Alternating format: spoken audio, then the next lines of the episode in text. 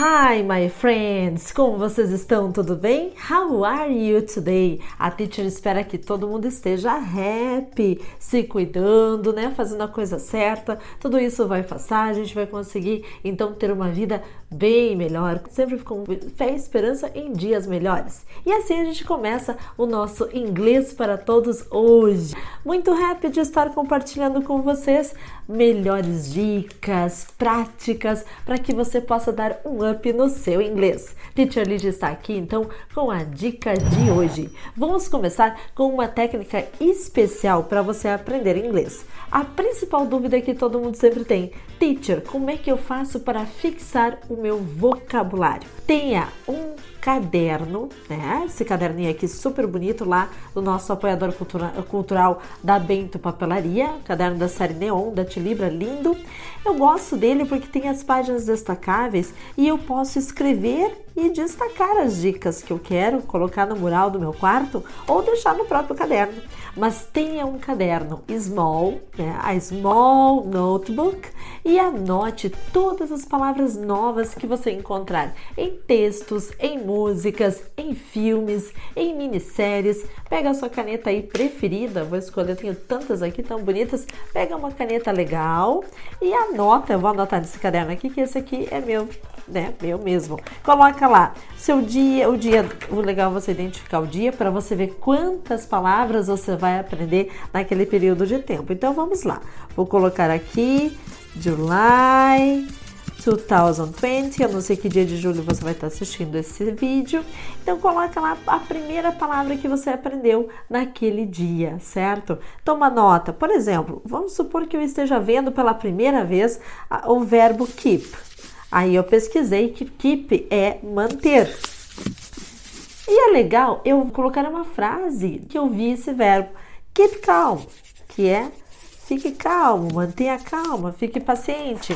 Quer dizer, no ato de anotar a palavra, eu estou ajudando o meu cérebro a memorizar esta palavra. Então, você ter um caderno de vocabulário e anotar pelo menos por dia ou a cada dois dias, anotar uma série de palavras, cinco, seis palavras que você aprendeu, multiplica isso por 10 dias, por 20 por três meses, seis meses, olha quantas palavras novas você vai ter anotado no seu notebook.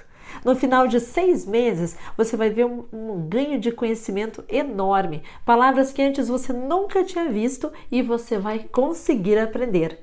A nossa dica de hoje é: use de maneira inteligente os recursos de notebooks. Pode ser um notebook small, small notebook, ou pode ser um big notebook, como esse aqui lindão também, por que não? Você pega, abre, coloca o, o identifica, tem adesivo para você utilizar também. Tá? Você suspeita em falar que tudo isso é lá da papelaria da Bento, lindo, né? Fico louca quando vou lá, adoro notebook. Eu tenho o meu notebook de italiano, eu tenho o meu notebook de francês e tenho o meu notebook de inglês, sim. Vou começar esse aqui até com novas palavras porque um dos grandes segredos de aprender um idioma é saber que a gente vai estar sempre aprendendo. Nós nunca vamos saber tudo, gente. Vamos estar sempre aprendendo palavras novas e expressões novas. Outra dica também é usar post-its. Vários post-its, eu tenho vários aqui.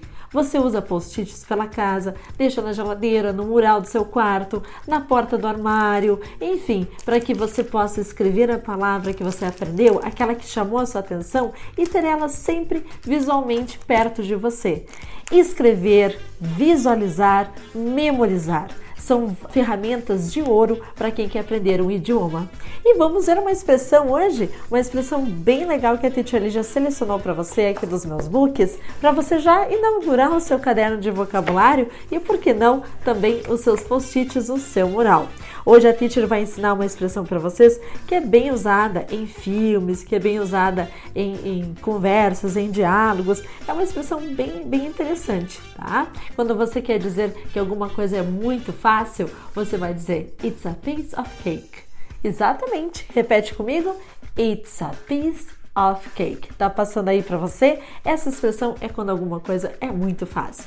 It's a piece of cake to learn English. Notebooks in your hands, small notebook, big notebook, post-its.